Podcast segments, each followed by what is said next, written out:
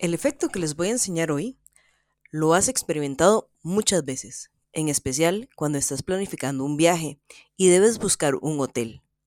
Entras a booking.com y te muestran la cantidad de habitaciones que quedan, pero también un montón de etiquetas y rótulos que te hacen sentir que estás a punto de hacer el trato de tu vida.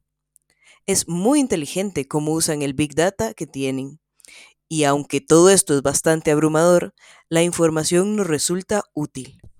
Booking es el Usain Bolt de la escasez y probablemente le deba gran parte de su éxito.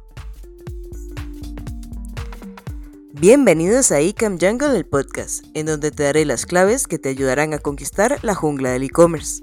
Soy Laura Bolaños, consultora de negocios digitales. ¿Te gustaría saber cómo influir en el comportamiento de tu consumidor con tu marketing y ventas? Quédate conmigo un par de minutos y lo descubrirás. El efecto escasez es el sesgo cognitivo que hace que las personas valoren más un objeto que es escaso y le den un valor más bajo a uno que está siempre disponible en abundancia. La escasez está asociada en nuestro cerebro a algo positivo, lujoso y exclusivo, ya que automáticamente asumimos que es escaso porque todo el mundo lo quiere, o ya ha comprado ese producto y por lo tanto debe ser un buen producto. En otras palabras, los objetos escasos despiertan nuestros intereses y por lo tanto se vuelven inmediatamente más deseables que el producto que está fácilmente disponible.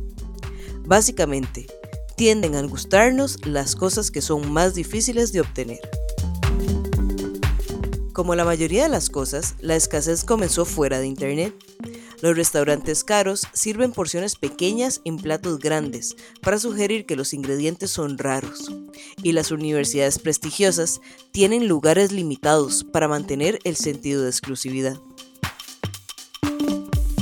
Pero a medida que las empresas de tecnología se volvieron más maduras y los productos digitales más refinados, la escasez se adoptó rápidamente en línea y ahora es uno de los métodos más populares para aumentar la deseabilidad. Hemos llegado a un punto en el que la gente está tan acostumbrada a ver y a esperar algún tipo de escasez cuando navega online, que implementar uno dentro de tu propio producto ya no es una ventaja competitiva, sino un punto de partida para cualquier producto o servicio que tenga como objetivo satisfacer las necesidades de los usuarios.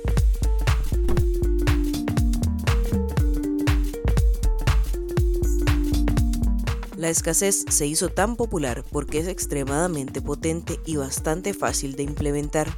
Y la razón por la que es tan eficaz es porque combina múltiples sesgos cognitivos en uno. Primer sesgo, aversión a las pérdidas. Esto es, si no actuamos sobre un producto escaso, básicamente significa que perderemos tanto el producto en sí a corto plazo como nuestra libertad para elegirlo a largo plazo. Es decir, es una doble pérdida por lo tanto, es un doble dolor. Sesgo cognitivo número 2. Prueba social. Por lo general, los productos escasean cuando la demanda es alta. Una vez que esto sucede, implica que otras personas lo compraron en el pasado, por lo que debe ser valioso y debemos aprovechar la oportunidad. Sesgo cognitivo número 3. FOMO. Cuando nos enfrentamos a una decisión, anticipamos no solo los eventos, sino también el arrepentimiento asociado que podríamos experimentar. Decidir actuar ahora es nuestro intento de eliminar esa posibilidad. Si aún no sabes de qué se tratan estos sesgos, te recomiendo que busques en episodios anteriores. Ahora bien, aunque la escasez se puede aplicar a características no cuantificables como la cantidad o las experiencias, su efecto será mucho más poderoso si se evalúan los recursos medibles como objetos y lugares. Esta es la razón por la cual Amazon y Booking.com lo adoptan y lo usan ampliamente. Sobre la base de estos recursos medibles existen tres formas principales de escasez. 1 Escasez por tiempo limitado. 2. Escasez de cantidad limitada. Y número 3. Escasez de acceso limitado. Es un efecto controvertido, pero no debería serlo. Si es adecuado para el producto que diseñamos, la escasez puede optimizar los flujos de usuarios y afectar positivamente a los objetivos comerciales. Algunos podrían argumentar que esto los obliga a tomar una decisión, pero mientras los números sean reales, ¿cuál es la alternativa? ¿No es igual de malo el sentimiento de arrepentimiento o frustración causado por no informarles a nuestro público sobre el escaso producto a tiempo? ¿No estamos ofreciendo acaso una experiencia de usuario terrible si esto sucede? Impulsar a las personas a que tomen una decisión parece bastante justo siempre que les presentemos los hechos. Habiendo dicho esto, estoy de acuerdo de que algunas empresas se aprovechan y lo utilizan de manera poco ética para inventar acciones falsas y membresías artificiales. Pero esto es cierto para cualquier otro método utilizado con intenciones cuestionables y siempre conduce a la pérdida de credibilidad en el largo plazo. A continuación voy a presentarte algunas sugerencias en forma de reglas para aprovechar al máximo el efecto escasez y mejorar la experiencia de tu cliente. Toma nota. Esto es lo que sí debes hacer. 1. Utilizar la escasez para aumentar el valor percibido y acelerar las conversiones. 2. Utilizar la escasez de tiempo para promocionar productos que son urgentes. 3.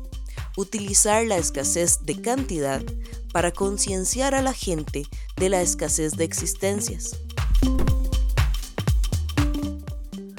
Número 4. Utilizar la escasez de acceso para resaltar las ventajas de las funciones restringidas. Número 5. Utiliza pruebas A-B para comprobar qué mensaje de escasez funciona mejor para tu audiencia. Número 6. Utiliza elementos animados para enfatizar la urgencia, por ejemplo, un contador atrás, para resaltar el estado en tiempo real. Ahora, te voy a decir los no al utilizar la escasez. Número 1. No utilices la escasez sin haberla probado primero con tu público. Número 2. No utilices escasez si las existencias no son fiables. Número 3. No utilices escasez si los mensajes no están libres de errores. Número 4. No utilices nunca números falsos para crear productos artificialmente escasos. Así que, recapitulando, el efecto escasez nos hace dar un mayor valor a las cosas que son escasas y con el tiempo se termina convirtiendo en un método de referencia para aumentar la deshabilidad. Es poderoso porque combina múltiples sesgos, aversión a la pérdida, prueba social y FOMO, y se presenta en diferentes formas, tiempo, cantidad y acceso. Es controvertido, pero no debería serlo porque ocultar información a las personas no es realmente una opción. También puede mejorar la experiencia de usuario si sigues algunas reglas simples. Con esto dicho, te deseo una semana fantástica, en donde cumplas con todos tus objetivos. Muchas gracias por escucharme. Te invito a comentar y a compartir con tus colegas. Y hasta el próximo lunes con otro micropodcast de Economía del Comportamiento para Marketing y Ventas.